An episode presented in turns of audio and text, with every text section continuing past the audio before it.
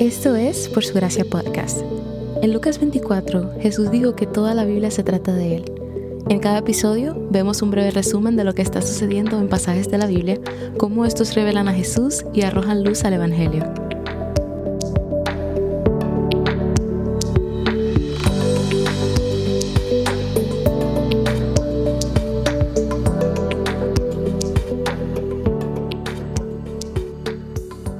Dios es airado en su voluntad divina, Él ha declarado lo que es bueno y justo, y se opone a todo lo que es malo.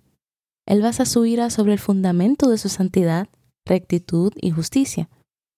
En el Antiguo Testamento, la ira de Dios es una respuesta divina al pecado y la desobediencia humana. La idolatría era más a menudo la razón por la ira divina.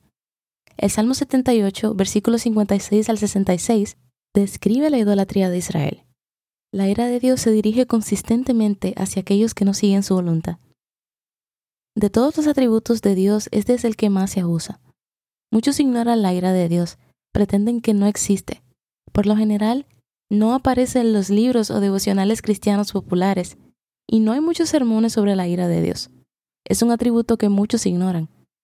Sin embargo, cuando ignoramos este atributo de Dios, nos privamos de una comprensión completa de quién es Dios porque la ira es parte de quien Él es.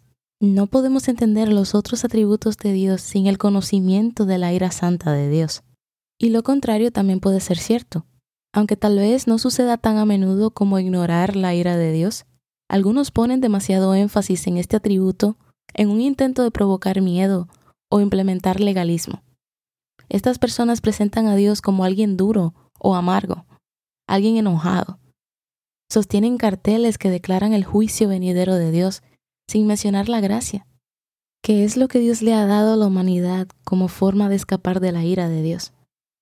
Debemos recordar que el que ama a alguien odia aquello que le haga daño, y esto es así con Dios. El amor de Dios sin su ira no sería un amor completo y perfecto, lo mismo que su justicia.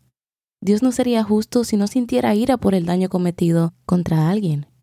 Los atributos de Dios deben ser vistos juntos, no se deben aislar porque funcionan en armonía entre ellos. Con esto en mente, debemos entender que no podemos comprender a Dios sin agregar su ira a sus atributos. La ira de Dios es su ferviente determinación de castigar el pecado, y esto es evidencia de lo feo y grande que es el pecado. Tanto los humanos como Dios expresan ira, pero hay una gran diferencia entre la ira de Dios y la ira del hombre. La ira de Dios es santa y siempre justificada. La del hombre nunca es santa y rara vez es justificada. Y más que nada, la ira de Dios también debe animarnos a evangelizar y compartir el Evangelio con quienes nos rodean. Su ira crea una urgencia de proclamar el Evangelio a aquellos que amamos, porque aunque a veces se nos olvida, todos merecemos la ira de Dios, incluidos nuestros seres queridos. Pero para quienes hemos creído en Cristo, esa ira la cargó Jesús.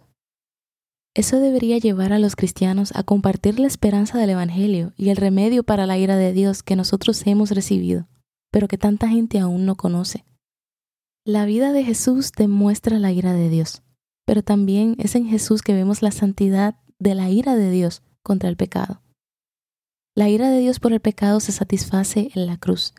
A través de la muerte sacrificial de Cristo, los pecadores regresan a Dios y escapan de su santa ira. En nosotros mismos no tenemos forma de escapar de la ira venidera, pero a través de Jesús somos santificados como Él es santo. Jesús llevó la ira de Dios para que nosotros no tuviéramos que hacerlo. Ahora como creyentes vivimos en el temor del Señor, pero sabiendo que Jesús ha satisfecho la ira de Dios en nuestro lugar. Podemos reflejar la imagen de Dios odiando el pecado de la forma que Dios lo hace, en lugar de hacer bromas o reírnos del pecado, podemos buscar comprender la devastación que trae esto y cómo ataca el nombre y la gloria de Dios. Podemos entender más a Dios al saber que Él es un Dios de ira. Te dejo las siguientes preguntas. ¿Por qué crees que este atributo de Dios con frecuencia se omite? Y por último, ¿por qué podemos estar agradecidos por la ira de Dios?